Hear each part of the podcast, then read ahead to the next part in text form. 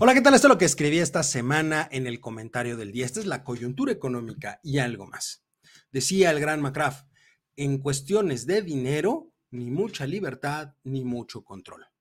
Como cada tres meses, la Secretaría de Hacienda y Crédito Público lanzó un comunicado donde habla sobre la situación de las finanzas públicas y la deuda pública al cierre del primer trimestre del 2023. Aquí algunos de los principales resultados que se dieron a conocer y que analizaremos no solo en esta semana, sino en subsecuentes semanas. A ver, para empezar, en el entorno internacional, de acuerdo con la Secretaría, durante estos primeros tres meses del año, las principales economías a nivel global tuvieron un crecimiento mucho mayor al que se esperaba, una situación que se debe a la fortaleza y resiliencia de los mercados internos, esto es, a la demanda interna de las diferentes economías. Y por supuesto, el mayor estímulo que se tuvo a nivel eh, economía internacional fue justamente la reapertura de la economía china, una situación que permitió disipar por completo la posibilidad de una recesión a nivel global. Asimismo, se asume que a nivel internacional, las cadenas de suministro, estas que tanto hemos platicado y hablado y mencionado en este espacio, entraron en un proceso de normalización que no significa que hayan llegado al punto de una normalización total. Empezaron apenas el proceso. Esa situación ha permitido, por supuesto, que precios de insumos básicos como los energéticos o las propias materias primas disminuyan y por lo tanto esto reduce las presiones inflacionarias. Para el caso de nuestro país, para el caso mexicano, significa que si bien es cierto nos hemos beneficiado de esa reapertura económica internacional, ahora nuestro país se vuelve un caso de estudio muy interesante para una gran cantidad de empresas. No hablo de eh, grandes inversionistas, hablo de las empresas, porque recordemos que las empresas, de acuerdo a sus códigos de inversión y de acuerdo a sus propios eh, mandatos hechos por los consejos de administración, deben de seguir ciertos eh, parámetros para poder realizar una inversión en cierta economía que tenga con ciertas características en un momento dado. ¿Por qué somos interesantes para las empresas? Pues porque por un lado somos muy atractivos para la inversión de cartera. Esto significa ese dinero que entra por medio del sistema financiero. Y somos atractivos justamente por el diferencial de tasas de interés que tenemos respecto de los Estados Unidos, lo cual es muy llamativo para algunos fondos de inversión. Pero el manejo interno de la política del país, es decir, el manejo de la política interna del país, entiéndase, todas aquellas ocurrencias y desplantes que pueda realizar el hijo predilecto de Macuspana en Palacio, eh, sobre todo lo más eh, relacionado con el gasto de gobierno, sus obras faraónicas sin sentido y el impulso a las energías fósiles, pues hacen que nuestro país se convierta en un mal destino de inversión directa, salvo algunos casos, como los que ya hemos conocido, que es el caso de Tesla, el caso de algunas otras grandes empresas.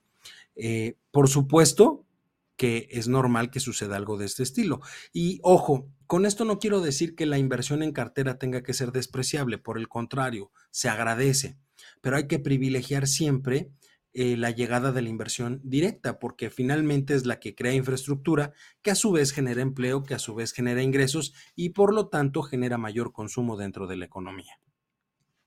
Sobre el crecimiento económico en este aspecto, la Secretaría afirma que se debe a un impulso de todos los sectores económicos, particularmente al de servicios.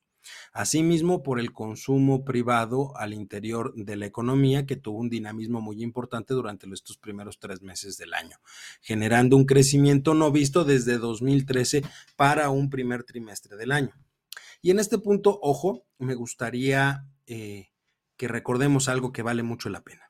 El dinamismo que se experimenta en la economía estadounidense es un factor clave que explica lo que sucede al interior de nuestro país y en específico lo que sucede en el sector secundario de las manufacturas, que es el principal motor comercial entre ambos países. Si a ellos les va bien y demandan más bienes producidos dentro de nuestro país, entonces se va a generar por consecuencia un incentivo más grande para la contratación de personas, lo que permite tener también buenos indicadores como una baja tasa de desempleo o un alto nivel de puestos de trabajo registrados ante el IMSS.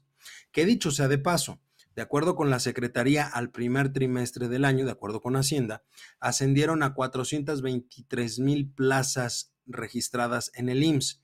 Por supuesto que este es un muy buen resultado y se debe festejar.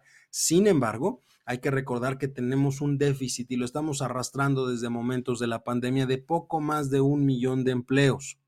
Mantener una tendencia como la de este primer trimestre, por supuesto que bajaría significativamente ese déficit, pero hoy no existen las condiciones para poder generar esa cantidad de empleos a lo largo del tiempo de manera sostenida, sobre todo si tomamos en consideración que no basta crear muchos empleos, tienen que ser formales y bien remunerados, de tal manera que se vuelva atractiva la formalidad sobre la informalidad, un gran problema sobre el cual ya hemos trabajado y platicado en este espacio.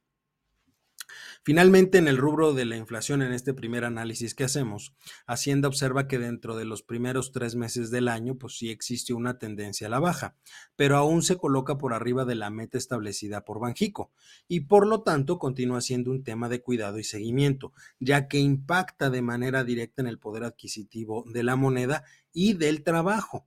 Parafraseando en este punto a mi querido colega y profesor Arturo Dam, quien le mando un fuerte abrazo, si el trabajo se paga con dinero y el dinero pierde poder adquisitivo, por lo tanto, el trabajo también lo pierde.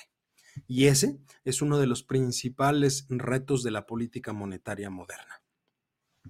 En próximas semanas continuaremos analizando estos temas dados a conocer por Hacienda, porque en realidad parecería, parecería que vamos bien, pero lo cierto es que no es así.